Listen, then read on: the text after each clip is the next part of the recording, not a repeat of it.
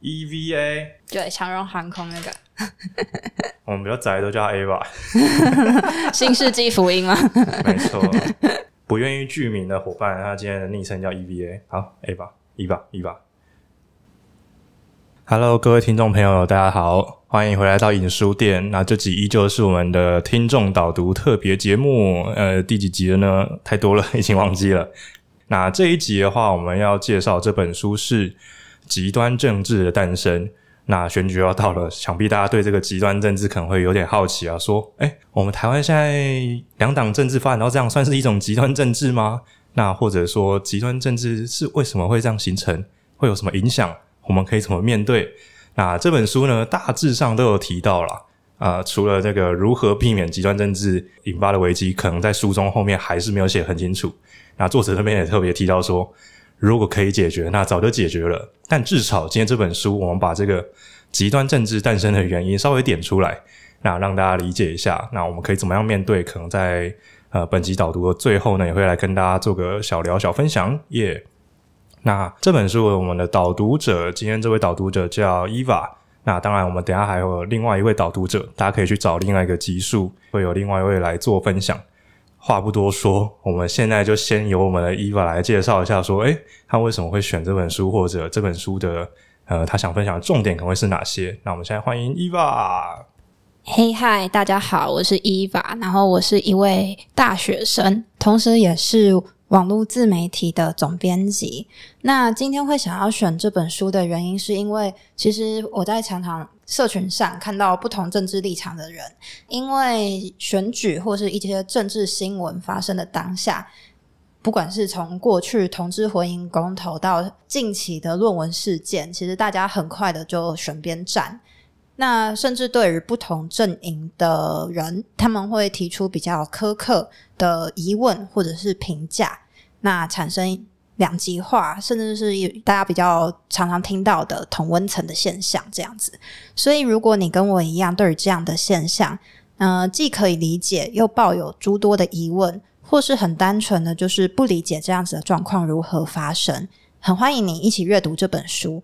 那如果你自己本身，是激进分子的话，也很欢迎你可以去读。谁会承认自己是激进分子？也很欢迎你去读这本书，然后看看书中描绘的状况是不是有某一些既视感的部分。对，好，那接下来开始进入这本书之前，首先就是我们要聊聊大家认为极端是什么？极端的定义是什么？好，那我这边提供教育部国语字典给的解释，对，它是。呃，在里面他是说，这叫超过正常的表现。那这时候可能会又有人问我说，什么叫做正常？好，可是我们今天没有要上哲学课，所以我们就不再往下讨论下去。那我这边帮教育部字典小小超译一下。那我觉得他所说超过正常的表现，应该是所谓超过中庸之道的表现。那中庸之道是什么？就是不偏不倚。不会过犹不及的某种处事态度。中立选民，中立选民，对对对对对。但我是桃园市桃园区的.对对对对对。好，那对于一件事情来说，如果一个人他很快有了自己的选择和决定，并且对于不同的选择的人，他会抱有不仅是偏见或不信任感，甚至是敌意或者是攻击性，那这时候我们可能就会说。这个人他很极端，讲到极端政治，他就会是一群人，他拥有共同的政治理念和信仰，然后把其他的立场摒除在外。那除了我的阵营，其他都是邪恶的恶魔，然后我要去打败他这样子。那这就会是我认为的极端政治。对，那接下来讲到极端政治，大家认为它是一件坏事吗？如果在台湾发生极端是政治的话，它可能会发生哪些事情？嗯，每个人的政治或政策的选择，如果他都走向两极化的话，只有非常支持跟非常不支持，那这两边的人会吵得不可开交。那两边的人都很想要讲赢对方，但是彼此都无法接受彼此的观点。这样子，你觉得是好事还是坏事？我觉得蛮蛮蛮尴尬，蛮惨的。对，有点尴尬，我自己也觉得不太好，因为这样子其实没有折中的状况下，得不到所谓的共识的话，诶，我们社会就很容易去停滞，然后没有办法往下一步去做前进的状况。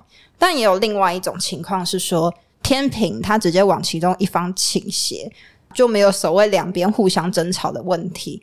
但是那些抱有不同想法的比较少数的人的话，他们的权益还有声音就会被剥夺和牺牲。不过，也许长期以来你都很幸运选对边站，然后你都没有被牺牲的困扰。嗯、可是我们看看隔壁对岸的例子来讲，你怎么知道有一天你会不会自己也成为那个少数人被强制搀扶会场？对啊，对，所以这样子的极端政治，我个人是蛮不乐见的。在台湾这边，其实我们虽然是长期以来都是两党政治，但其实近期应该也有蛮多小党的诞生。那这些小党算是补足我们在政治立场光谱两边中的呃中间这些空隙，也不说空隙，就是我们有更多的立场可以支持了。也许有人会觉得说，嗯，我们都已经算是很多小党啦。但大家再回到公民课本那个定义看一下哈，我们台湾社会依旧还是两党制的，在这个定义之下是两党制的情况。那甚至每到选举的时候，即便你有再多的小党，大概都会被划分成两大阵营在对战。那这是我们台湾呃，算是目前选举比较常见的状况。那即便如此，我们很多小党在选举中被划入两大阵营，但我们应该还是有些沟通的可能吧，或者说。这真的有那么危险吗？那或者我们回到本书的书名，就是“极端政治的诞生”。这个情况下会怎么样诞生出极端政治呢？那我们接下来就一样会请我们的 Ava 来分享一下。好，那回到这本书的书名，那我呃，既然大家都知道极端政治它应该不算是一件好事，那它究竟为什么会诞生呢？在这两位作者，其实他们前之前就有合著一本书，就是一直在探讨美国政治。那其实这一本书也是在延续下去去讨论美国政治。他们在这一本书去强调，极端政治并不是来自于政党认同或意识形态，可能跟大家想象的不太一样。他们认为，极端政治他们是回到一个人的世界观所产生的。好。那世界观大家也可以想象是价值观，但书里面它是以世界观来讲。世界观是什么？它反映出我们对世界本质的信念，也就是说，对于这个世界如何运作的看法。譬如说，我觉得时间就应该是二十四小时制，不是三十六小时制。又或者说，呃，很久很久以前的人认为地球应该是平的或方的，而不是圆的，这就是他们的世界观。那同时，他也是一个人认为问题应该要如何解决的方法。譬如说，我觉得，呃，十八岁公民权，因为它是呃隶属于在宪法之下，所以他应该要用那个公投复决去最后的决定，而不是立法院单独去决定等等的。那世界观它来自于哪里？最刚开始，它当然从你呃呱呱坠地的时候呢，就从你的家庭教育开始。那当然还有你之后的。成长生活的经历和环境，以及呃你的经济能力，那也因为他从小就被养成，所以很难得被轻易改变。大家就想想，诶，以前的人就是一直在说地球是方的，地球是方的，哥白尼想要改变都无力去改变，对，大概会是有这样子的情况。那世界观到底是为什么会导致极端政治呢？每个人都有自己的世界观啊。那世界观众多的要素之中。呃，很大一个部分是恐惧，恐惧这件事情是我们呃身为动物的原始本能。好，你认为这个世界或这件事情是有多危险？它会直接引导你去做出选择。嗯、呃，我们这里举一个例子来讲，譬如说，在过去的同志婚姻公投来说，有一个团体大家可能听过，叫做护家盟。护家盟常常会表达他们的恐惧，他们的恐惧是什么？包括艾滋病。包括亲属关系的称谓，包括少子化等等，这就是他们的恐惧。那总而言之，恐惧本身，它会很快的去决定你是保守派或自由派的人。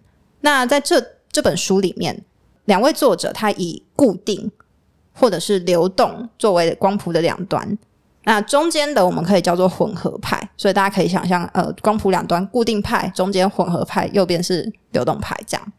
如果你认为这个世界很危险，那你会对于一些文化的变迁比较谨慎，然后对于一些外来者，你会保持比较怀疑，然后你比较呃不喜欢变动生活的变动，那你就是可能比较偏向固定派。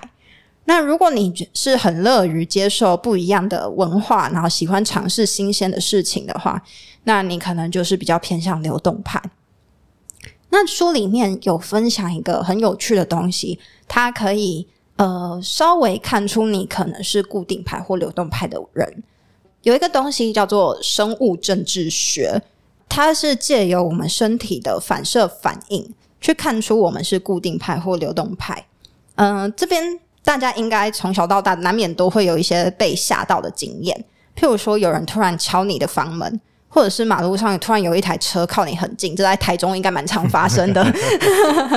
对，那这些都会启动我们的生理反应，让身体去呃分泌大量和压力啊、恐惧有关的激素，也就是荷尔蒙。那让我们去进入一个叫做战斗或逃跑的模式。可能三类组的同学会比较熟悉这一块。那这个东西它可以去保护我们的个体，避免危险，避免受伤。那这时候。呃，有时候我们在吓到的时候，当下第一件事情可能会眨眼睛。那在研究之下，固定派的人他眨眼睛的次数其实会稍微高一点。但目前因为采集的样本数还不够多，所以目前都还是拿来当参考值而已。这样子。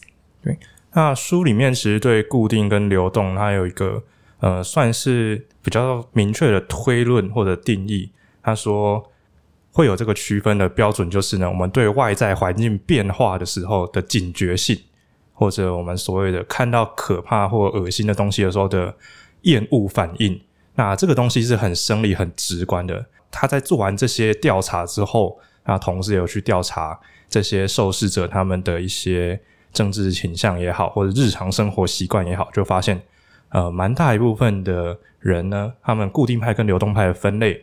刚好就是跟保守派、跟自由派这些更大的政治分类呢，有一个很高的相关性，大概都是有七八十趴的高度相关性这样子。嗯，固定派的人他可能会比较希望说，我的世界是可预测的，我不希望我的世界有变动太大的时候，那些惊吓的反应会吓到我，或我会觉得性命不保，所以我会觉得这个世界呢，就是越稳定越好，最好不要什么改变。一旦改变，我就很难去适应，或者是啊，我就会怕我第一时间就吓到啊，可恶。那流动派的跟刚好相反，就是他对世界的警觉性较低，他觉得嗯，应该还好吧，呃，做一些改变应该还好吧，我们就让呃不同的族群，像我们刚才提到的同志婚姻也可以有结婚的权利，这个应该对我们生活没什么影响吧？或者会觉得说，那遇到了我们再看看怎么办嘛？那这个部分的话，他们就是比较倾向去探索世界，因为他们觉得对呃世界的这个警觉性较低，然后觉得世界其实没有那么危险。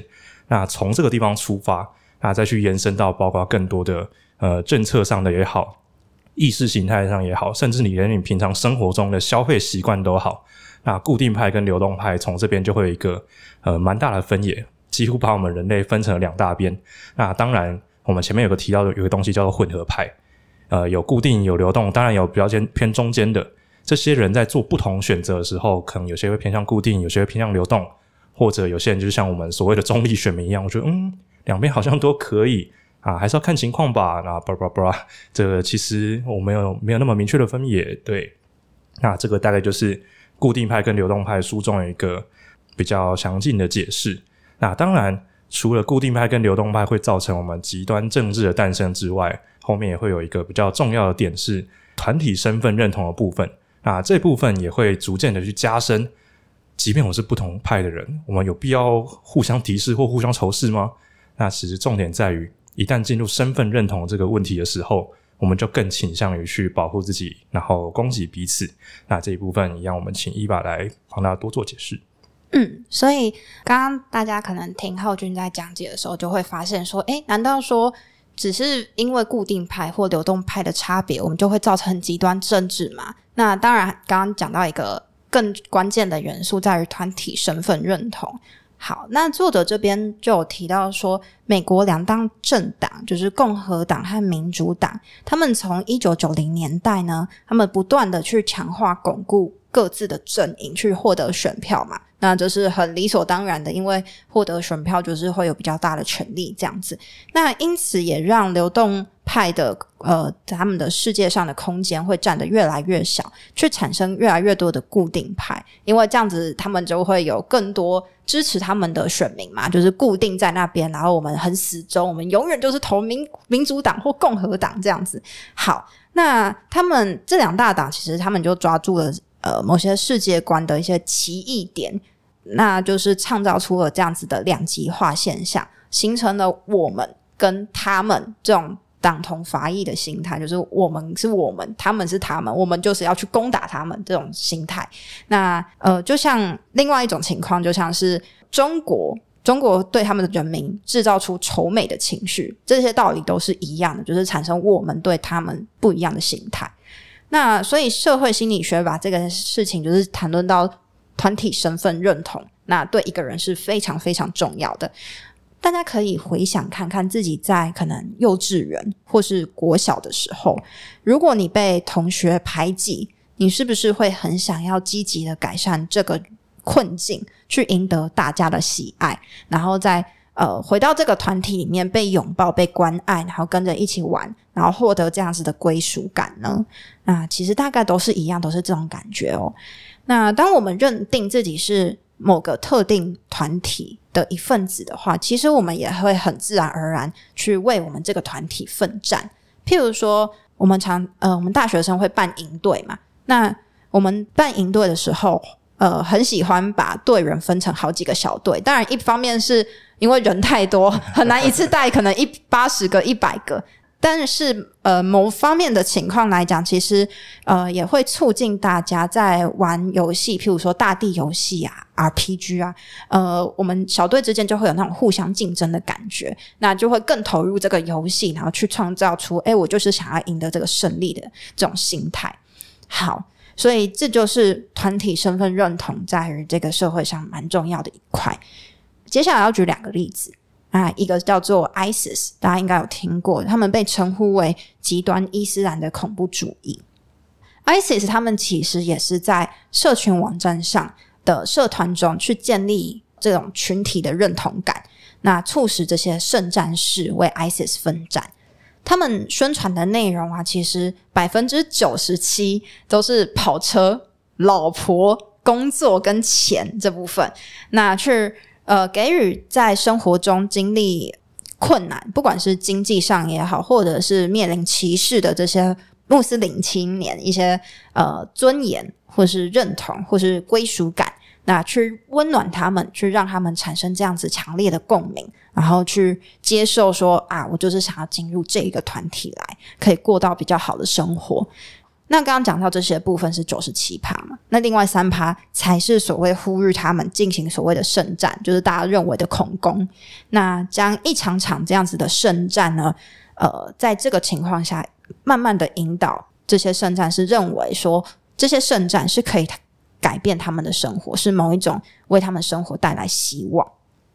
那在 ISIS 的另外一方，另外一个侧面来看的话呢，就是所谓的欧美世界，其实也是一样道道理这样子。极右派他们会在 ISIS 恐怖攻击或者是圣战之后，看你从哪个观点看，呃，在这些事件之后呢，趁虚而入，去挖掘说对于现况或者是未来感到恐惧的民众，因为民众发生恐攻就会很害怕嘛，就会怕说，诶，哪天自己是不是也会在呃路上被枪杀，或者是被带去集中营等等的。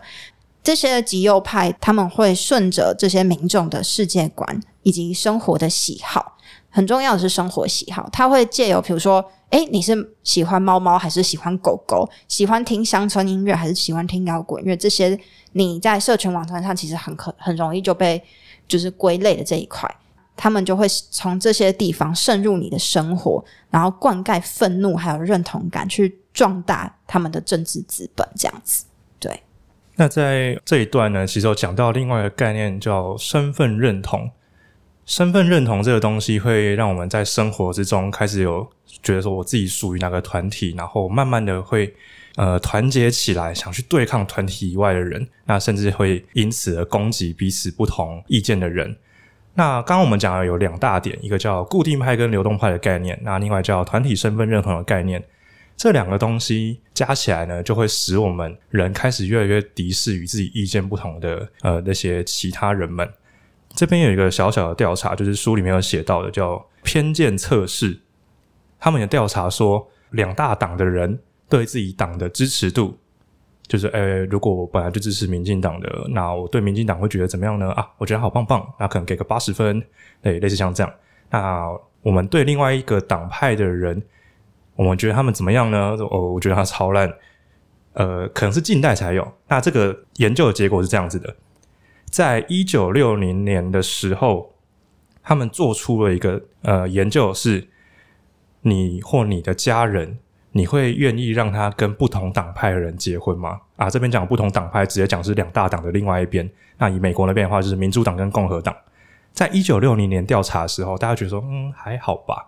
有五趴的人觉得不行，我家的子女不能跟另外党派人结婚。那这个比例其实是微乎其微的，包括在反对黑人或者反对同性婚姻，在那个年代，大概都还会有十趴人支持。那结婚这件事情，就既然只有五趴的人觉得不行。代表说，当时根本就没有这个非我族类、非我党类，其心必异，几乎没有这个概念。那直到了二零一零年，我们再次调查了，那民主党的那也是跟我们刚才提到的流动派比较相高相关性的，有三分之一的人觉得我的子女或者身边的亲人不能跟共和党人结婚。那共和党这边的呢，大概有将近二分之一的人觉得啊，不行，不能跟民主党结婚。那我猜这个研究的变化，就是从六十年五五十年前。六十年前一路到十年之前的这个尺度下来看，以台湾的政治变化，似乎可能也是如此。就是越来越多人在结婚、婚姻这个议题上面觉得啊，既然要结成家庭了，那这个意见不同的的人呢，肯定是不能在一起的啦。可能这个情况越来越极端。那这也代表说，政治意识在我们的生活中，竟然已经逐渐成为一个需要被恐惧的东西了。那我觉得这个恐惧其实也是贯穿我们今天整本书的一个操作人心的一个关键。极端政治的诞生，我们从有不同思维的人，本来就是会有不同害怕的东西。那在政治的发展之下，我们逐渐被操作，然后开始越来越敌视彼此。那这个恐惧其实是会有变化的。啊，我们本来调查是说，诶，可能固定派跟流动派的大概各占一半吧，就是比例上可能是两边各四十趴，然后中间二十趴之类的。但在面对不同议题或是不同程度的恐惧的时候，这个比例是会变化的。例如说，我们刚刚提到的婚姻的例子，我可能觉得说啊，你跟不同党派的交往可以可以吗？可能比较人多人觉得可以，但如果讲到结婚，就比较比较多人觉得说不行。那这可能是恐惧一部分。当对方入侵到我的生活，那我就觉得不能跟对方在一起。即便是换一个议题，也是我本来觉得说啊，可以接受不同宗教的人移民到我们国家。或者不同国籍人移民到我们国家，但如果今天发生恐怖攻击之后，反而很多人觉得说：“哦，不行不行不行，外国人超可怕。”本来是流动派愿意接受变化的人，在此刻也因为恐惧太大了，所以会慢慢的变向流动，哎，变向固定派。那这个比例其实是会流动的。那这个部分呢，我们也是会担心说，那如果未来有越来越多的恐怖议题在发生。那政治人物也开始这样操作各种恐惧议题，那我们不就很多人，即便你是本来是流动派的，也会慢慢推向固定派嘛？那这个极端政治到最后会不会变成两大党都是固定派的人在互相攻击呢？是不是有点可怕？当然，作者在这边也有提出很多呃相关的研究数据，说即便是在民主的国家，到最后可能都会变成一大堆超害怕，并且站在不同党派的固定派人士。对，这边讲的是思维上固定，但是分属在两大党派里面，再继续互相攻击。那他觉得这可能是最后极端政治最悲惨的一个状况。那书中有提到怎么样来解决这个问题吗？其实作者没有给一个很明确的结论，说要去如何改变。因为像是当美国人，我们可能台湾都觉得，哎，美国人就是属于民主啊、自由的那一块。那但是当遇到种族议题的时候，呃，大部分的美国人其实都会思维啦，就会偏向所谓的固定派，他们会很很自然而然的，就是产生所谓刚刚讲团体身份认同嘛，就是白人看到白人，我们就是一挂的嘛；黑人看到黑人，就是一挂的。彰化人看到彰化人就是一挂的。对对对，桃园跟中坜就是不一样的。占、yeah, 地区，占地区。好，那 所以心中他们就是会有来自一个本能叫做排外的这种种子。那其实不管是在美国或台湾，其实，在种族身份认同这一块，其实是最常发生这个情况的。也因此，相对具有包容性思维的流动派。呃，在种面对种族议题的时候，其实就会相对的跟大部分的民众会脱节。当他开始脱节的时候，所谓的民主自由就会开始慢慢受到侵蚀和威胁。那大家会产生一种对立的状况，那就会是极端政治的某种诞生的一种源头。我会这么说。对，那呃，我自己认为，其实如果要避免走向极端政治的话，其实真的真的需要透过每一个人。的努力，然后让自己成为所谓的流动派，那用流动派包容异己的方式去团结合作、凝聚众人，然后去让更多不一样的意见广纳进来，这样子。那刚刚因为其实我们刚刚讲到，呃，流动除了固定派跟流动派以外，在最刚开始的时候，我们在讲世界观，有讲到一个东西叫恐惧。恐惧这个本这个东西本身是某一种很强烈的情绪。很难说我们要可以主动控制它，因为它有时候是超出我们意识范围。但是我们是真的可以，就是做一个自己的强制练习。那在很多的不管是政治议题或政策的讨论上，去抽离过多的情绪投入，反而是用更客观的视角去详细的考察资讯，包括去辨别。呃，这样子可能会产生的假新闻啊，或者是我们借由反复的自我怀疑去辩证说，诶，我在讨论某些事情的时候，是不是真的？有的时候是呃双标，对，我们大家都是双标仔这样子。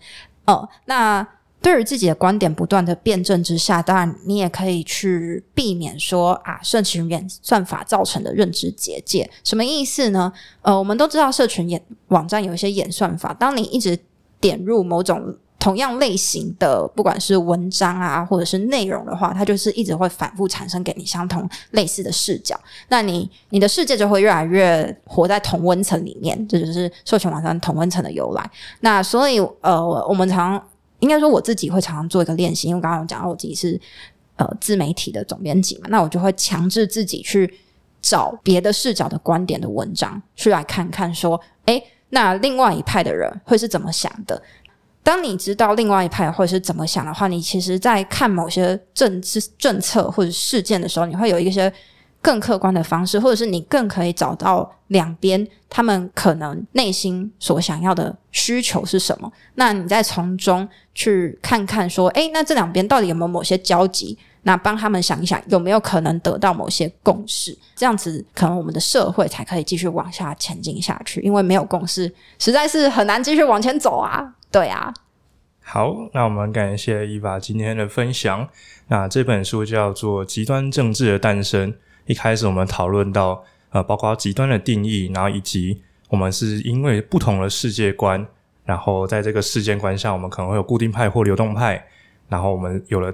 最一开始的差异，但这个差异呢，其实对我们自己的呃极端政治好像还没有一个明确的影响。那直到了身份认同开始出现，政治人物们可能会为了巩固自己的铁票，所以去把自己的党派或者我们的选民呃塑造成某一种标签的人物。那当然，有些人是主动的，我为了追求归属感，所以我想加入某个团体。大力攻击团体外的人，似乎就能获得团体内的人的认同。在不同思维、固定派跟流动派的世界观不同，那以及团体身份认同的双重影响之下，那再加上有些可能是政治团体或者是商业媒体，为了点阅率、为了支持率等等的，持续去催化我们这两派的分裂。那最后的话，可能会形成像我们作者所说的，会不会到最后世界上的两大党、哎，两大派，或者社会上的两大政党？只剩下两边都在害怕对方，并且持续攻击对方的人，到最后完全无法讨论了呢？啊，这是作者最害怕的事情。但是在书中其实有提到一点点，即便我们的意见完全不同，也互相恐惧，但每次遇到新问题或新议题的时候，如果我们刚好有两派的人一起沟通或交流，那这个恐惧是有机会被化解的。对那当然在现实生活中非常难啦，因为我们都已经去找自己认同人互相聊天了。那包括说，即便在家里，我今天聊一个同性婚姻的议题啊，家长反对我，我要出去跟朋友聊了，抱歉没有交流了。那这个可能无形之中，虽然我们在保护自己的心灵的稳定，但可能也继续造成了极端政治的分裂，那让两方的人无法持续的沟通跟了解。那我觉得这是非常可惜的事。那作者也说了，这个问题超难解决的啦。那如果我们能够再多努力一点点。每当觉得还有机会再多聊一下的时候，就多分享一下彼此的心得。虽然可能还是会有一些争执或争吵，但总比完全没有交流来的有机会去认识彼此。那今天这本叫做《极端政治的诞生》，我们的分享大概到这边，感谢我们的玉娃，谢谢谢谢浩君，谢谢大家，各位再见，拜拜，拜拜。